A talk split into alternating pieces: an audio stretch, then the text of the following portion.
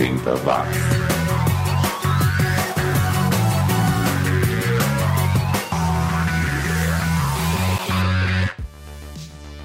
Subiu, tá na rede mais uma edição do 80 Watts, o podcast sobre o som e a cultura dos anos 80, comigo, Xi. Um abraço a você, ouvinte oitentista que me segue nas redes sociais e que hoje vai ouvir mais uma seleção só com músicas que circularam o planeta entre 1980 e 1989. Eu também trago notícias sobre a volta de um computador dos anos 80 que rodava joguinhos e relembro a proibição do skate em São Paulo em 1988. Já no bloco Pelo Retrovisor, eu e o Léo Rodrigues do Pro Sport Podcast relembramos aquela que talvez seja a maior vitória de uma seleção brasileira de basquete de todos os tempos. A final contra os Estados Unidos nos Jogos Pan-Americanos de Indianápolis em 1987. A conversa tá demais, aguenta aí. Esta edição também traz artistas alemães e russos, entre outros.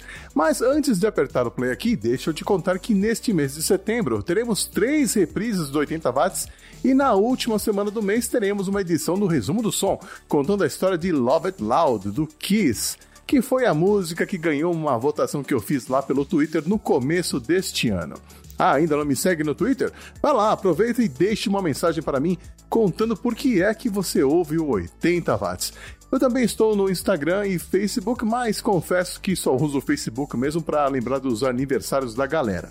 Mas vamos lá, soltar os vinis e fitas cassete por aqui, começando com a inglesa Julia Fordham, que hoje em dia canta jazz, mas que em 1983 começou sua carreira sob o pseudônimo de Jules e lançou um compacto com duas musiquinhas na verdade, uma só, já que o lado B era a mesma música do lado A, só que na versão instrumental.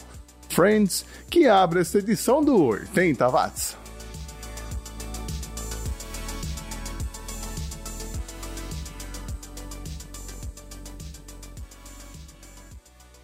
80 watts.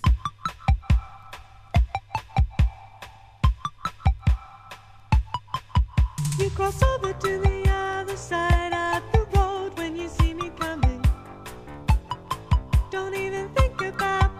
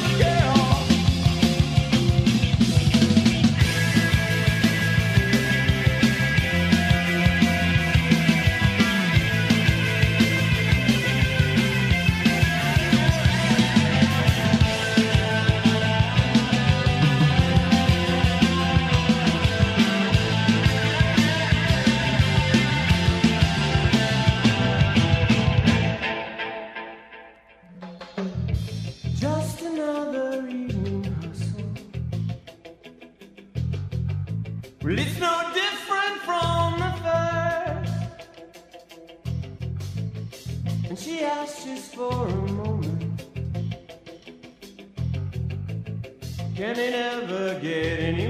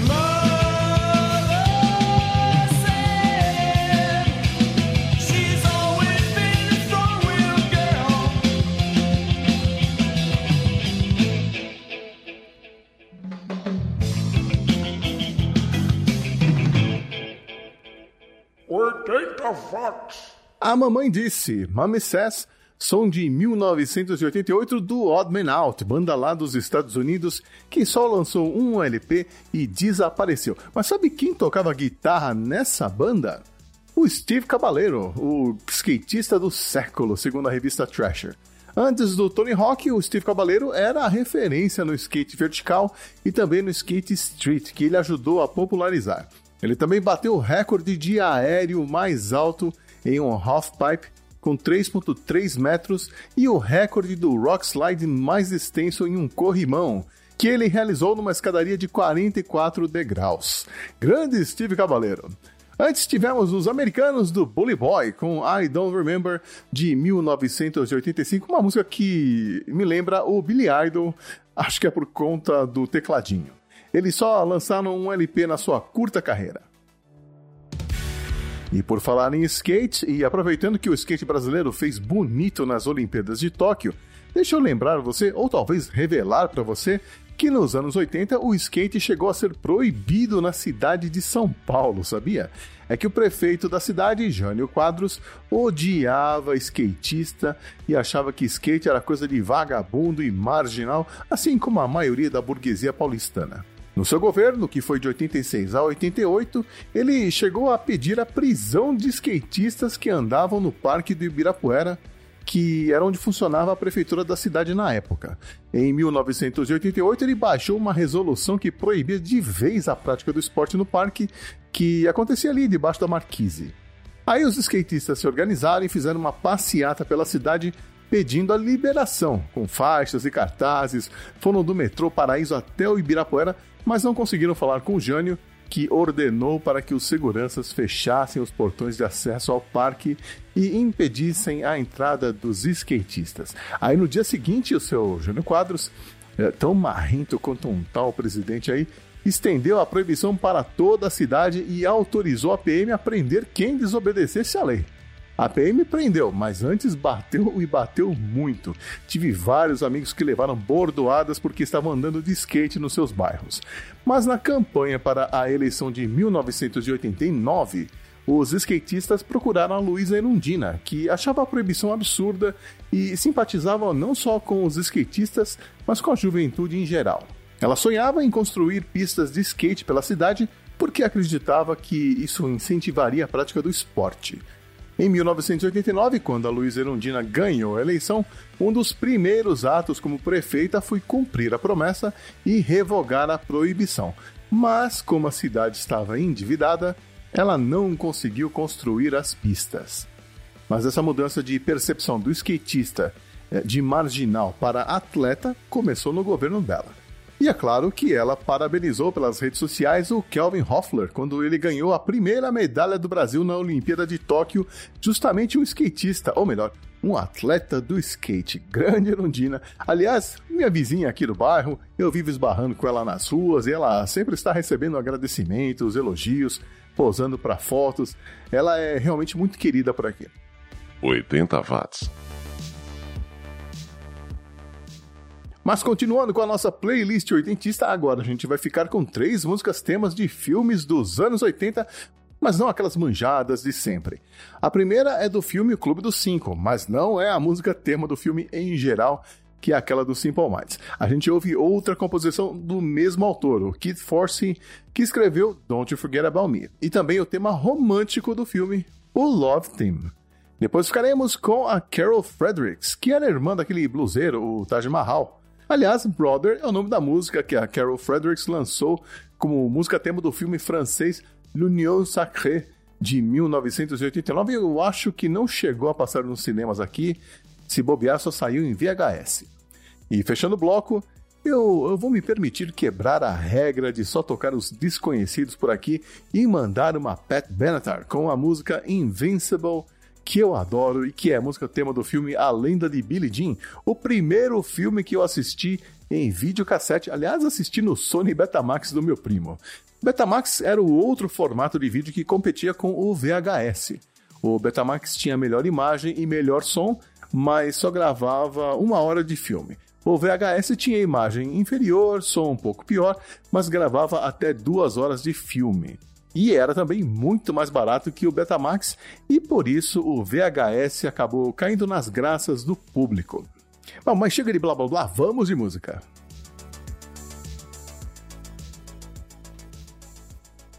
Oitenta watts.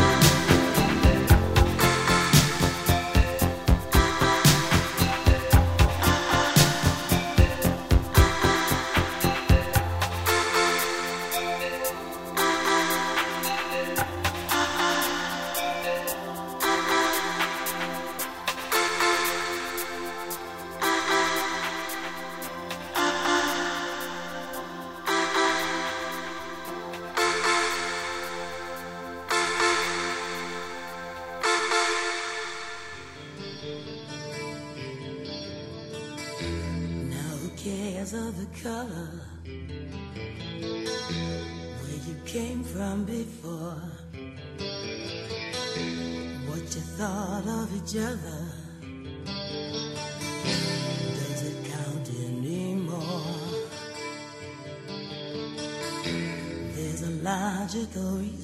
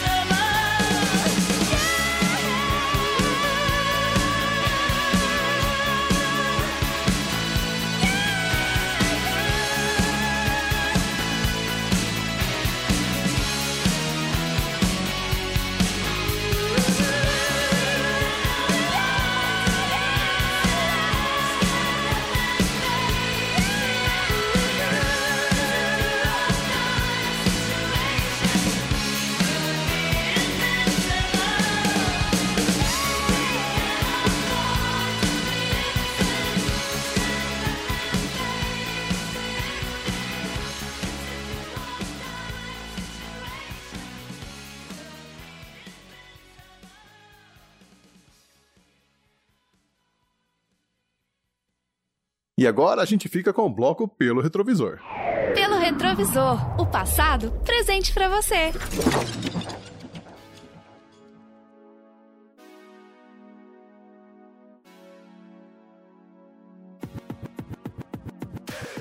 No último dia 23 de agosto, completaram-se 34 anos da maior vitória do basquete brasileiro de todos os tempos quando a nossa seleção brasileira derrotou os Estados Unidos na final dos Jogos Pan-Americanos de Indianápolis de 1987.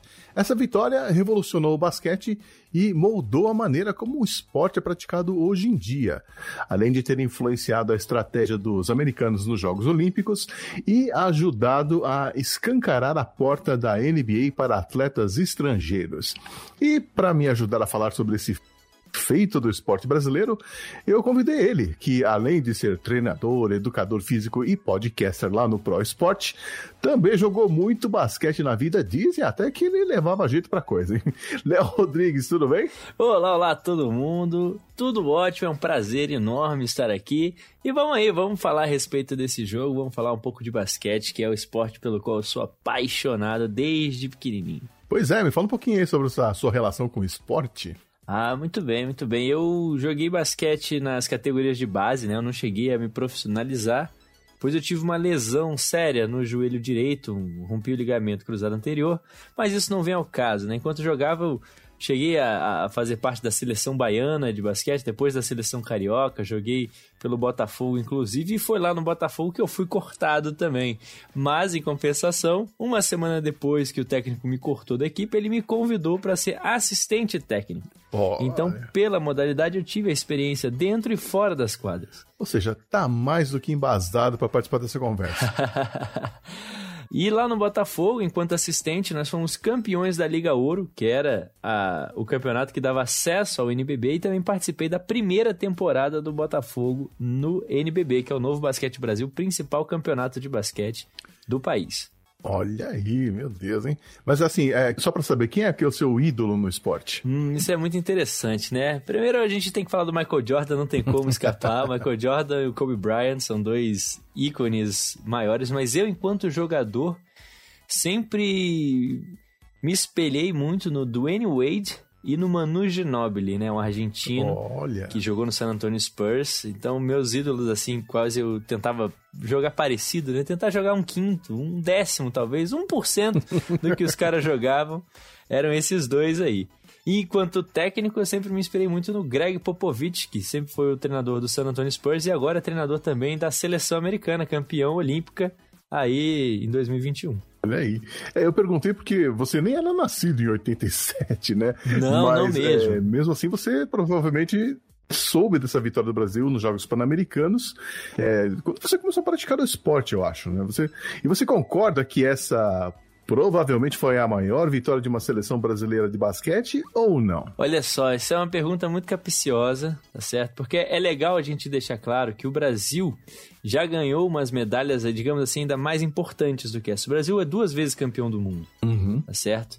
Só que naquela época não existia, o campeonato não era como hoje em dia, com fase de mata-mata, uma partida final, era de pontos corridos, né? Apesar de ter um ano em que o Brasil foi campeão invicto, inclusive foi no Rio de Janeiro a competição, participou Estados Unidos, Yugoslávia, ganhamos de todo mundo, Uh, não teve a partida definitiva, né? A final. Então, por conta disso, desse negócio de ser a final, de ser na casa deles, de ter moldado o esporte, a forma como o pessoal enxerga o basquete, eu acredito que sim.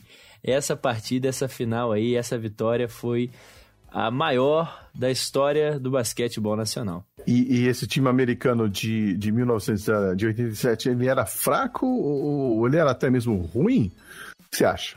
Xi, é o seguinte, Xi. Quando você coloca um time americano, ele nunca vai ser fraco.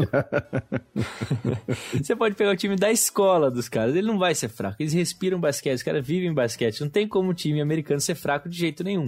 Uhum. Agora, você pode falar que esse time ah, não é um Dream Team. De acordo, concordo. Dos jogadores, é, poucos tiveram realmente renome depois na liga, né, na NBA.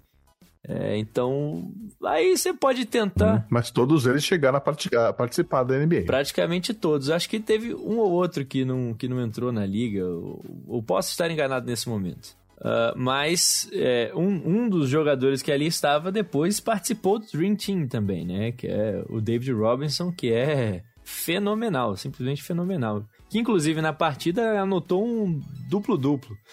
Pra quem não sabe, duplo-duplo é quando você faz mais de 10 em alguma das estatísticas positivas. Podem ser pontos, rebotes, assistências, roubos de bola, tocos e por aí vai.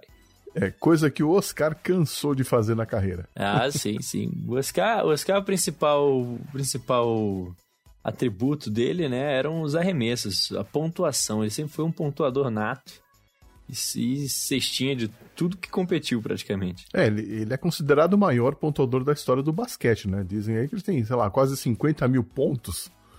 Um negócio Quase absurdo, 50 mil né? pontos. Ele é o recorde é, de maior pontuador da história do basquete em jogos oficiais. É o Oscar, hoje em dia, até mesmo maior do que o, o maior pontuador da NBA, que tem 47 mil pontos, né? O Oscar tem 2 mil pontos a mais aí.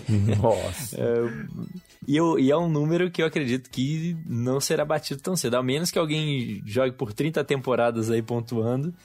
É um valor que acho muito difícil de ser batido, que o basquete hoje em dia já é jogado de uma forma diferente, né? Uhum. É mais difícil você ter alguém que pontue tanto assim em todas as partidas. E que tem uma longevidade, né? Desse jeito também. Exatamente. Porque o Oscar foi competitivo até os 40 e poucos anos. É, ele foi cestinha de alguma competição aí, acho que da última que ele participou, ou da penúltima, uma coisa assim, com 40 e poucos anos. É, o Oscar tem um estilo de jogo que é até muito criticado, tá? Por muitos treinadores, por muita gente. É, é meio criticado o estilo de jogo dele, porque é um estilo de jogo bastante individualista. Ele procura sempre o arremesso.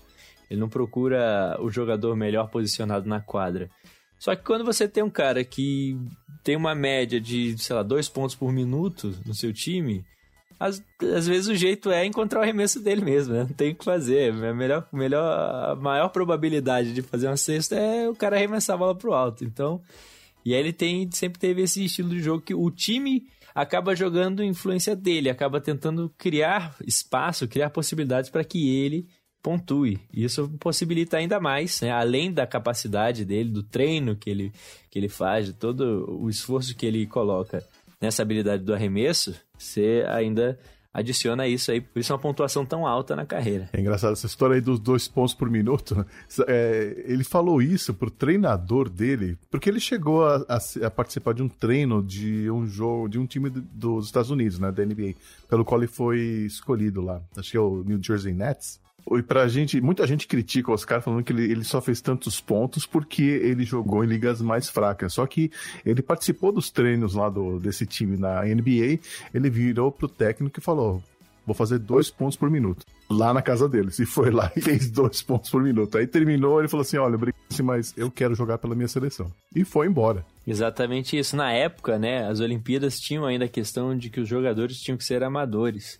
Né? Então, ele assinar um contrato, aceitar jogar na NBA, ele não poderia mais competir nos Jogos Olímpicos pela seleção brasileira e tudo mais. Então, ele acabou optando por não participar da Liga Americana e continuar defendendo a, a- camisa brasileira. O que alguns anos depois deixou de, de valer, né? Porque aí Pois surgiu o é. Dream Team, a- as, as Olimpíadas abriram a- a espaço para os jogadores profissionais. Mas muito disso também foi culpa do Oscar, né? Essa vitória no PAN de 87 abriu essa possibilidade, né? ela somada à derrota nas Olimpíadas do ano seguinte, né?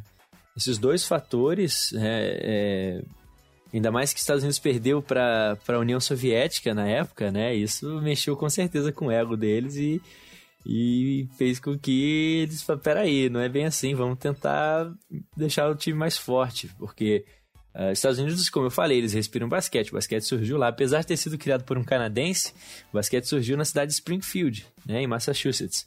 Então é um esporte americano e que os americanos adoram, que em qualquer parque que você vá, alguma coisa, vai ter gente jogando nas escolas, nas faculdades, enfim. E eles sempre foram muito mais fortes, mas o esporte vai se globalizando, vai se espalhando e as pessoas, as outras seleções vão melhorando e o nível começou a ficar maior, né, no resto do mundo. E os americanos começaram a, a, a ficar com medo de perder a hegemonia, né? E aí criaram o tal famoso, famigerado Dream Team, que realmente esse aí não tinha pra ninguém. Não dava pra enfrentar os caras, não. É. Seria o equivalente pra gente, mais ou menos, a fazer um, um melhor, uma seleção de futebol com os nossos melhores, né? Só que o problema é que os nossos melhores estão espalhados aí por muitas décadas e os deles estavam mais ou menos ali concentrados, né? no- nos anos 70 e 80. Ainda eles conseguiram pegar muita gente. Acho que ficou- ficaram de fora algumas lendas, né?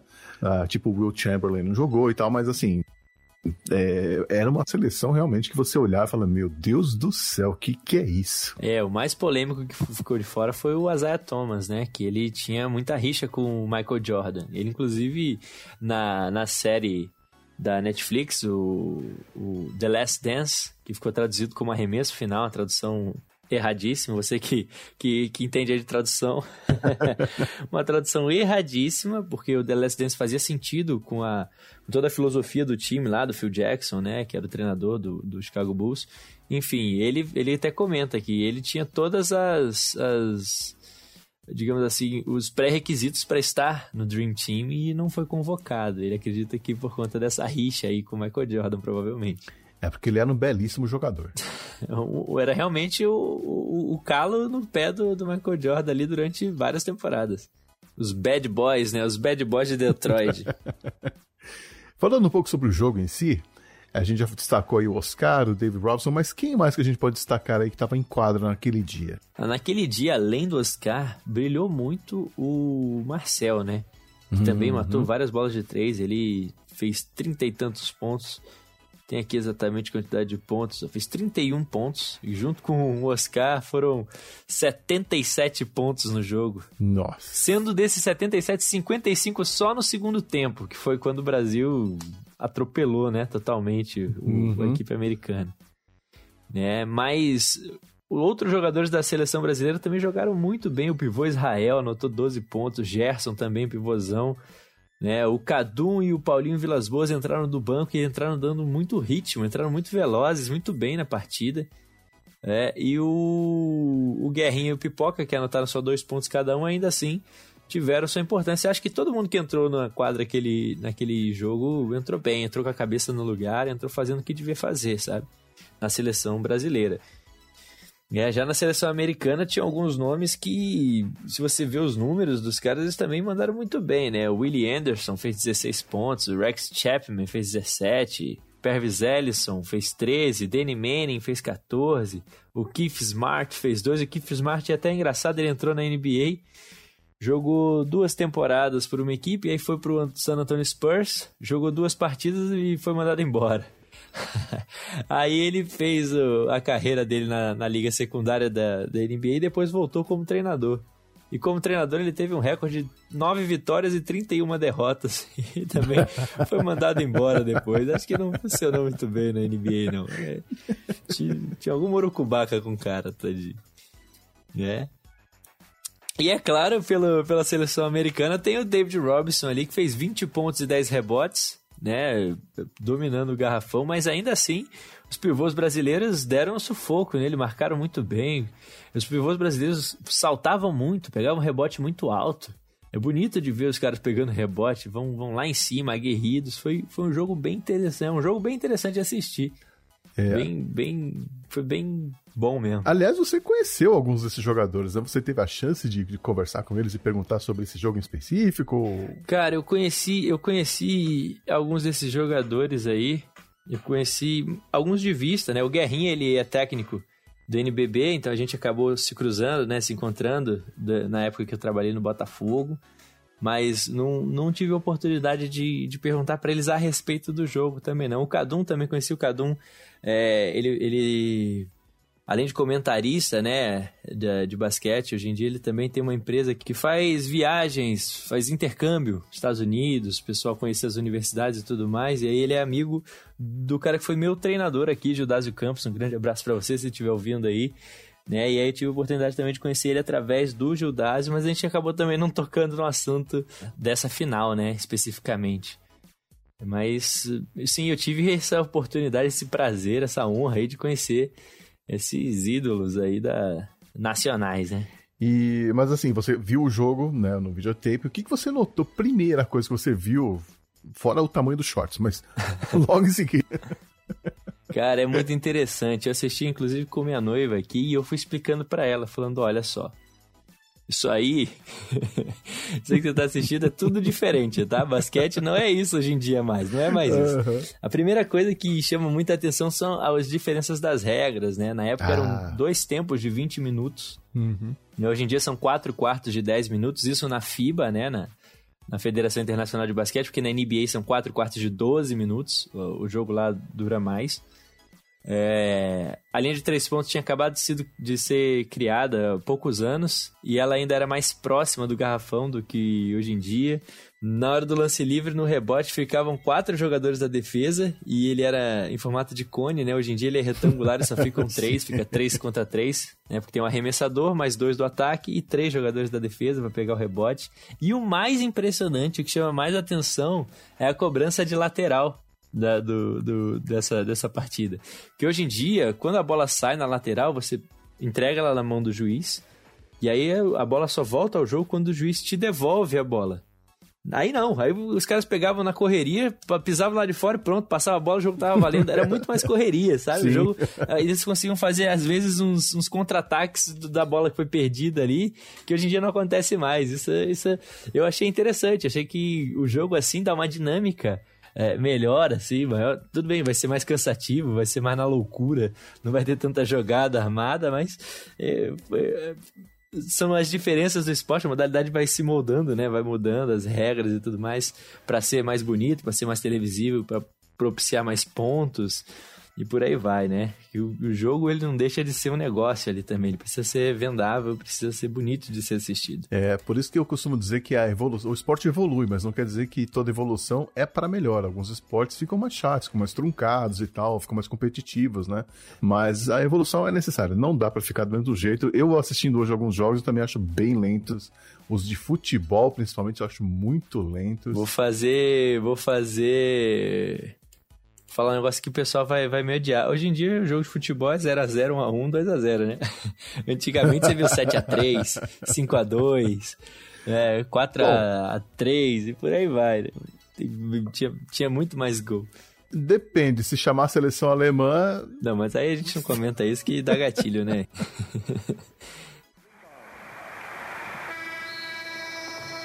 Caiu, hein? Valeram os pontos. Três pontos de Marcel. Três pontos de Marcel. 68 para os Estados Unidos, 54 para o Brasil. Uma diferença que era de os Estados Unidos saíram em vantagem. Nossa, o primeiro tempo do jogo foi aquilo que era esperado, né? Os Estados Unidos ah, marcando muito bem o Oscar. O Oscar fez pouquíssimos pontos no primeiro tempo. E o Marcel também, que eram os dois jogadores brasileiros que jogavam na Itália na época.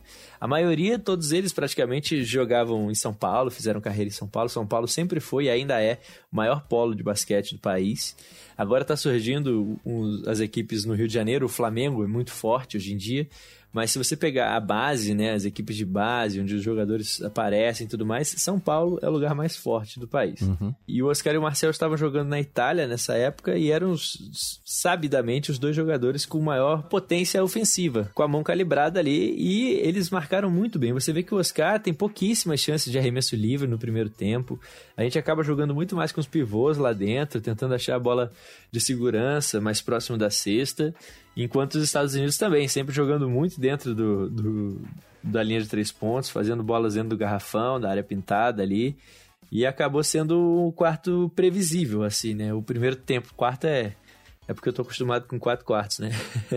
acabou sendo um primeiro tempo previsível, né? É, que era o esperado. Inclusive, o próprio técnico da seleção norte-americana, na época, até tinha falado que era, é, a estratégia para vencer o Brasil era fácil, era só marcar o Oscar e o Marcel e pronto, o jogo tava na mão. Ele, ele comentou isso na época.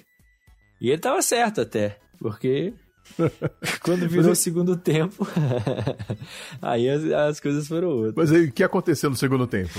Na verdade, aconteceu na última bola do primeiro tempo, que o Marcel arremessa ela praticamente do meio da quadra e ele acerta essa bola, né? É, antes de, de acabar o tempo. E o Brasil estava perdendo por 17 pontos e acaba perdendo por 14 pontos no intervalo. Aí vai pro intervalo e na volta, o Brasil simplesmente começa a arremessar tudo. Se a mãe do Oscar aparecesse ali, ele arremessava também. É, que- o que caísse na mão dele, ele tava chutando, tava atacando pra, pra cesta pra ver o que acontecia. E o Marcel também. né? Então o Brasil simplesmente terminou a partida com 13 bolas de três convertidas. É muita coisa. Muitos pontos de, de fora, principalmente para a época. Hoje em dia você vê o recorde da NBA são 13 bolas de três de um jogador só, né? E, mas na época era muita coisa de bola de três, a, a- linha de três era pouquíssimo explorada e isso acabou com os Estados Unidos. Você nota que os Estados Unidos volta no segundo tempo com meio que com um salto alto, sabe? Achando que tá ganhando o jogo e começou a dar espaço para os nossos jogadores.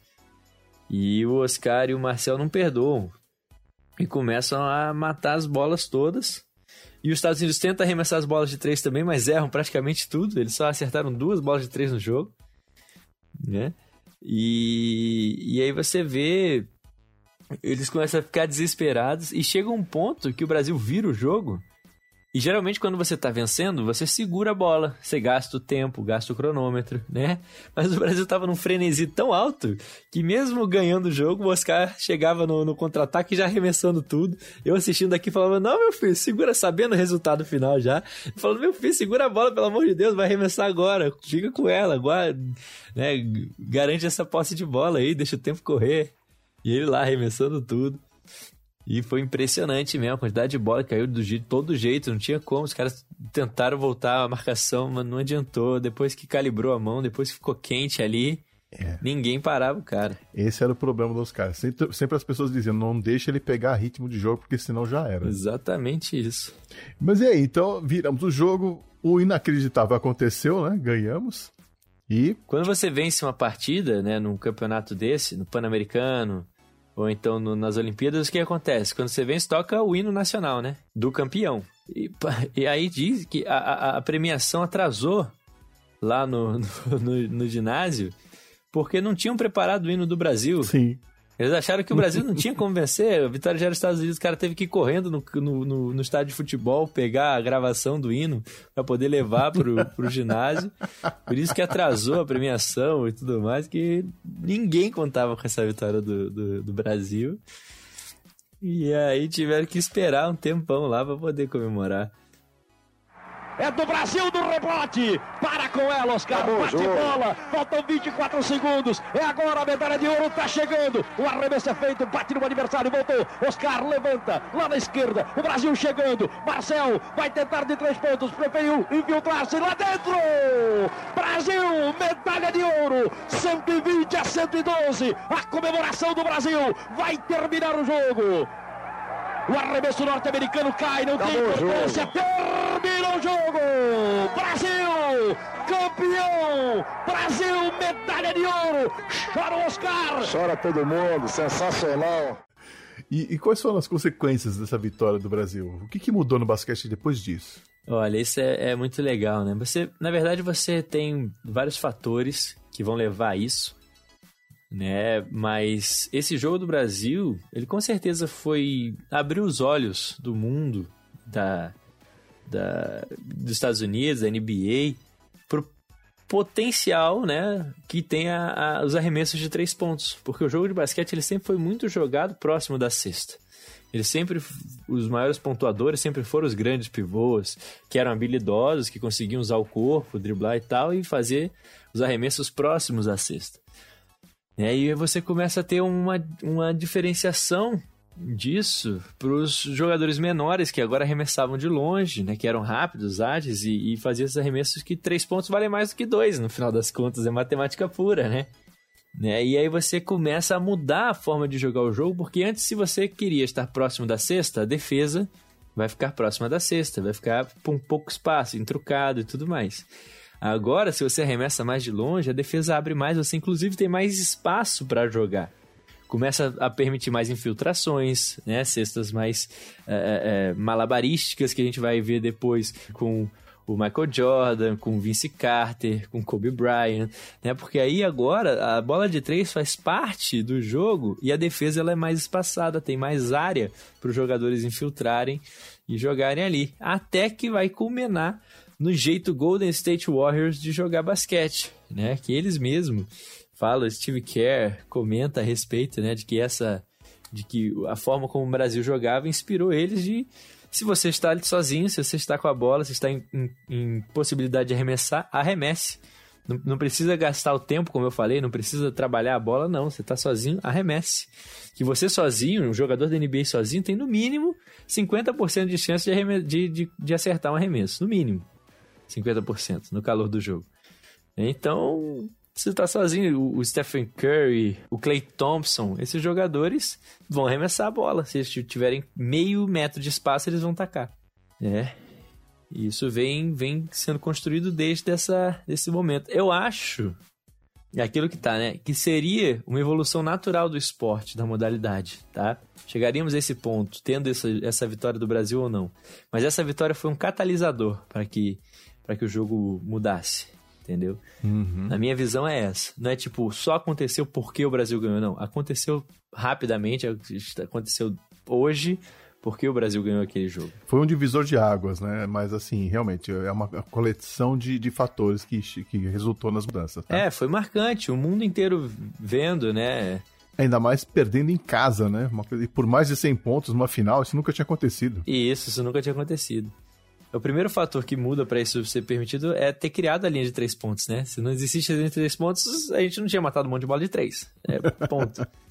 É, mas aí foi, na casa deles, a primeira vez que eles perderam em casa, a primeira vez que eles tomaram mais de 100 pontos em casa, ainda foi numa final contra um time que estava desacreditado, que eles achavam que ia vencer, nem prepararam o hino nacional lá do, do outro país. Né? Então foi realmente, apesar de não ser os jogadores da NBA, tinham talentos que eles acreditavam que seriam é, é, os melhores jogadores. Tinha um que tinha acabado de ser campeão da, da NCAA, inclusive com a sexta da vitória. Tinha o David Robinson, que já era é, é, é, a primeira escolha do draft, mesmo antes, Aham. todo mundo já sabia que ia ser ele. Né? Então, foi realmente foi algo marcante para os brasileiros e para os americanos. Agora, a pergunta que, que não quer calar. Você acha que no futuro o basquete brasileiro ainda vai ser capaz de derrotar uma seleção dos Estados Unidos em uma final de um torneio importante? A gente tá falando de futuro de quantos anos? 80? É. Não, porque é o seguinte, se você acompanhou, quem acompanhou o basquete nessas Olimpíadas, por exemplo, notou que os Estados Unidos fez três jogos ah, ah, preparativos. Os três jogos eles perderam dois. E depois, no primeiro jogo das Olimpíadas, eles perderam também para a França. Por que isso? Porque o jogo ele tá mais globalizado, digamos. A NBA está mais globalizada. Esse ano, os, os MVPs foram gringos, não foi nenhum americano. O melhor defensor foi o francês, o Rudy Gobert. O MVP da temporada foi o Nikola Jokic, que é sérvio. Então você você tá vendo essa globalização, os times europeus, a- o time francês dos cinco titulares, quatro jogam na NBA, o outro é considerado MVP da Europa, o melhor jogador da Europa. Então você começa a ter equipes que conseguem jogar de igual para igual contra os Estados Unidos. O que não é o caso do Brasil. Então eu acho que é muito provável que a gente comece a assistir campeonatos mais disputados, com os Estados Unidos passando sufoco mesmo com Dream Teams, mesmo com os melhores jogadores da NBA, mas o Brasil tá de fora dessa disputa, porque não tem uma base forte, porque não tem federações bem estruturadas, porque não tem ah, ah, não dá a possibilidade dos jovens jogarem muitos jogos. Onde existe essa possibilidade é no estado de São Paulo. Eu comentei que é o polo principal do basquete, mas o jogador no Rio de Janeiro vai jogar 18 partidas do campeonato estadual e ponto. Acabou. O jogador americano vai jogar 60 jogos pelo colégio, depois na divisão dele, depois mais não sei quantos no, no, no, no Summer Camp, mas não sei quanto. Tem jogo pra caramba, tem a possibilidade de treinar, de se desenvolver, que não existe aqui. Aqui não existe uma escola de treinadores para a gente ter uma forma exata de, de formar os, os garotos para chegarem na seleção jogando o nosso estilo de basquete. Porque você vê o americano, você sabe que ele vai ser muito forte num contra um, vai ter uma defesa individual bem pressionada e vai ser um cara rápido e habilidoso, né? Para atacar no contra-ataque e beleza. Você vê o jogador sérvio, o jogador do leste europeu, ele vai ser um jogador com QI de basquete muito alto, de conseguir ler bem o jogo, de dar bons passes, de, de fazer uns arremessos de longa distância, mas nem tão forte assim, nem tão explosivo. Tudo bem, os caras superam essa falta de, explosão com o QI, com a inteligência do jogo. Você vê o Argentina é muito parecido com o europeu e o Brasil não tem essa característica. O brasileiro joga a moda caralha, joga a moda, joga, vamos dizer assim, joga modo Oscar, que é chegar no ataque e chutar a bola e ver no que dá. É, não tem uma estrutura definida de como jogar o basquete, de, de- da forma de defender, da forma de atacar. Não, cada um faz o que acha que é certo e por aí vai. Então, por isso, eu acho que vai demorar muito ainda para o Brasil ser competitivo de novo. O Brasil já foi até 2015. O Brasil era muito. O Brasil ele é incrível. Vamos lá. O Brasil ele é impressionante. Porque os brasileiros vão na Olimpíada, fazem a melhor Olimpíada de todos os tempos do Brasil, sem ter nenhum tipo de apoio, sem ter patrocínio, sem ter condições, sem ter nada. Então o Brasil ele sempre supera as expectativas. Nosso povo é, é, é, é algo sensacional nos esportes. Sim, com certeza. A gente treina no terreno baldio, vai lá e chega em quarto lugar, né? Exato, exato. Então, tirando essas zebras, tirando essa superação individual e tudo mais, vai demorar muito ainda para o Brasil ser competitivo no cenário internacional do basquetebol por conta desses fatores. Infelizmente, é uma pena, é uma pena. E isso falando de masculino, feminino, então, a gente nem entra na conversa. E praticamente a maioria dos estados não tem um campeonato feminino. Às vezes tem campeonato feminino com três equipes, que aí fazem um final de semana e pronto, acabou o campeonato. É, e por aí vai. Triste. É realmente de entristecer a, a realidade do basquete no Brasil. Léo, nada como falar com quem entende do babado, hein? e não é à toa que você tem um podcast pra falar de esporte, né? Fala aí pra gente um pouquinho do Pro Esporte. É verdade, eu tenho lá o Pro Esporte, mais do que esporte, informação, qualidade de vida e saúde, tá certo? Eu acho que não é nessa ordem não a vinheta, mas vai ficar dessa ordem, não tem problema nenhum. É, é, e lá a gente comenta realmente a respeito de de muitos assuntos além do esporte, né? A gente comenta da importância do brincar para as crianças, a gente comenta das adaptações fisiológicas que acontecem em nosso organismo com treinamento esportivo, é, e por aí vai. Se vocês querem ah, conhecer um pouco mais sobre educação física, né? A ideia lá é falar sobre todos os assuntos que a educação física abrange, inclusive aqueles que você não fazia ideia de que a educação física falava sobre. É o lugar certo para você. Pro Esporte, o podcast aí, onde eu sou o host, trago gente que conhece dos assuntos também para falar sobre eles. E é isso, muito obrigado, Chico, por esse convite. É sempre bom falar do basquete, é sempre bom falar de um, de um, de um dia tão marcante, tão importante para nossa, nossa modalidade, para o esporte, quanto foi a final aí do Pan-Americano de 87. O Brasil repetiria o feito no Pan-Americano de Winnipeg de 1999 ao derrotar a seleção dos Estados Unidos por 95 a 78 e levar o seu terceiro título. Mas a equipe americana foi representada por jogadores da CBA, uma espécie de, sei lá, segunda divisão do basquete americano. Então não teve o mesmo peso e o mesmo gosto daquela vitória em Indianápolis. Pelo retrovisor, o passado presente pra você. Você jogava videogame no Amiga 500, o clássico computador com suporte a jogos lançado em 1987? Então você vai gostar de saber que está para ser lançada uma versão miniatura do computador chamada A500 Mini, que será capaz de reproduzir jogos do Amiga 500 e também do Amiga 1200, e já vem com 25 jogos pré-instalados, como Worm, Zoo e outros mais. O A500 Mini chega no começo do ano que vem e tem preço sugerido para venda de 139,99 dólares ou 764 mil reais em valores da época, se a coisa continuar feia do jeito que está. 80 O 80 watts continua e agora a gente vai conferir So Blue About You, som de 1986 dos texanos do True Believers, banda que ainda está em atividade e continua bem legal.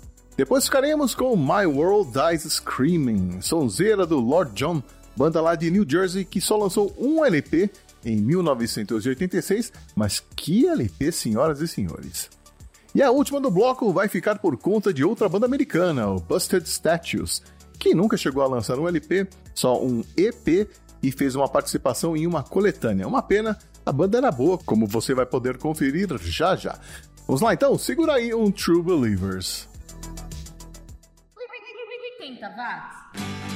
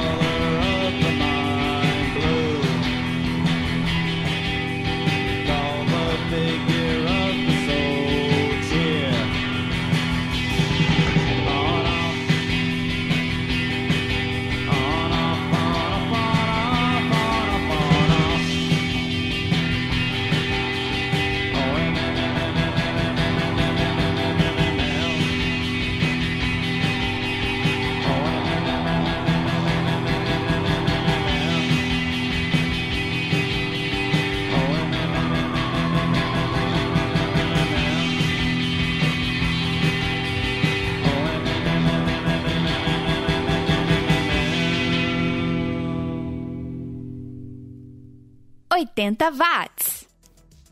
Eu sou o Xi e você está ouvindo o 80 Watts, o podcast que está há nove anos trazendo de volta o som e a cultura dos anos 80. Nove anos, quase uma década, hein? Deixa eu aproveitar para agradecer aos meus produtores virtuais, aqueles que apoiam financeiramente o 80 Watts todos os meses e que ajudam a bancar os custos de hospedagem, ajudam a pagar as contas da Light, da Telesp e outras mais. Ricardo Banniman, do Auto Radio Podcast, Tielo Machado, do Podcast de Garagem, Danilo de Almeida, do Doublecast e já ouviu esse disco, Marcos Colucci e Fabiano Cordeiro. Valeu mesmo pelo apoio, ainda mais nesses tempos em que a coisa tá russa, como diríamos nos anos 80. Por falar em russo, que tal conferirmos o trabalho da russa Alla Pugacheva e Petitsa Pievche? Que eu acho que quer dizer passarinho cantador. Música de 1988. Olha, a gente pode não conhecer bem a Ala, mas ela é a artista mais bem sucedida em termos de vendas de discos na antiga União Soviética. Mas o videoclipe dessa música é uma das coisas mais bregas que eu vi na vida. Depois ficaremos com a Meredith Marshall, que nos anos 80 atendia pela alcunha de Mary D. Ela ainda continua em atividade, mas só lançou discos nos anos 80 e essa faixa que nós vamos ouvir, Follow Me, é de 1985. E fechando o 80 watts desta semana, teremos os alemães do Cocoon, banda que só lançou um compacto em 1986 e desapareceu. Dancing in the Night, fechando essa edição. Valeu pela companhia em mais uma jornada nostálgica pelos anos 80. Um abraço, fiquem aí com o último bloco e até a próxima.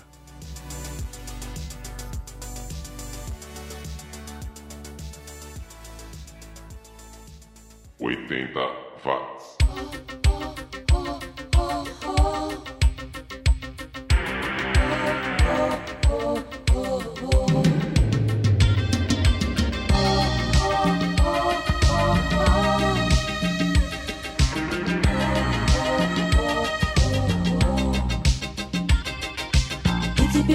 Бронзая в вышине.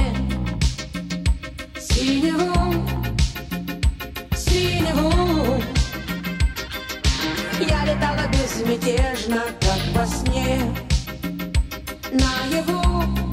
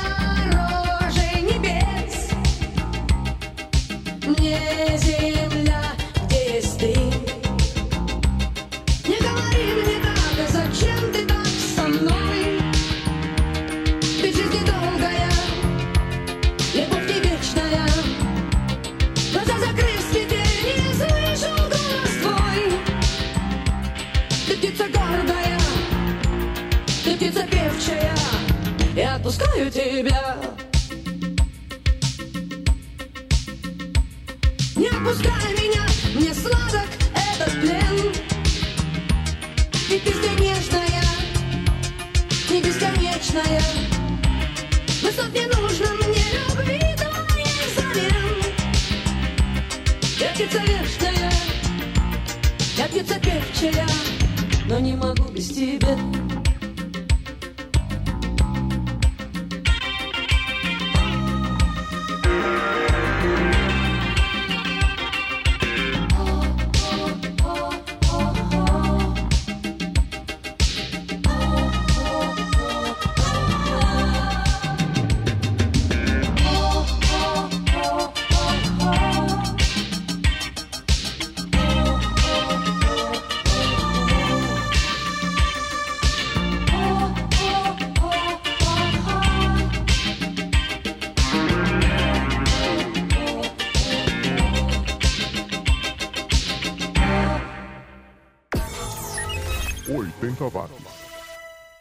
Quando será possível dizer que a pandemia está controlada?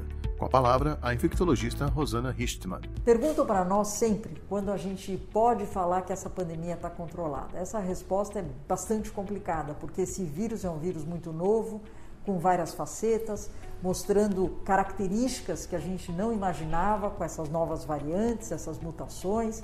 Então eu diria que a gente vai sentir que essa pandemia está controlada quando deixar de ter uma transmissão sustentada num nível elevado como nós estamos hoje. Então até lá, o que nós temos que fazer? Nossa lição de casa básica, manter os cuidados não farmacológicos, que é o uso da máscara, o distanciamento, ambientes arejados, optar sempre por atividades ao ar livre e, obviamente, vacinação de todos. A gente espera sim que em breve a gente consiga declarar que nós estamos numa situação muito mais tranquila em termos de circulação do novo coronavírus.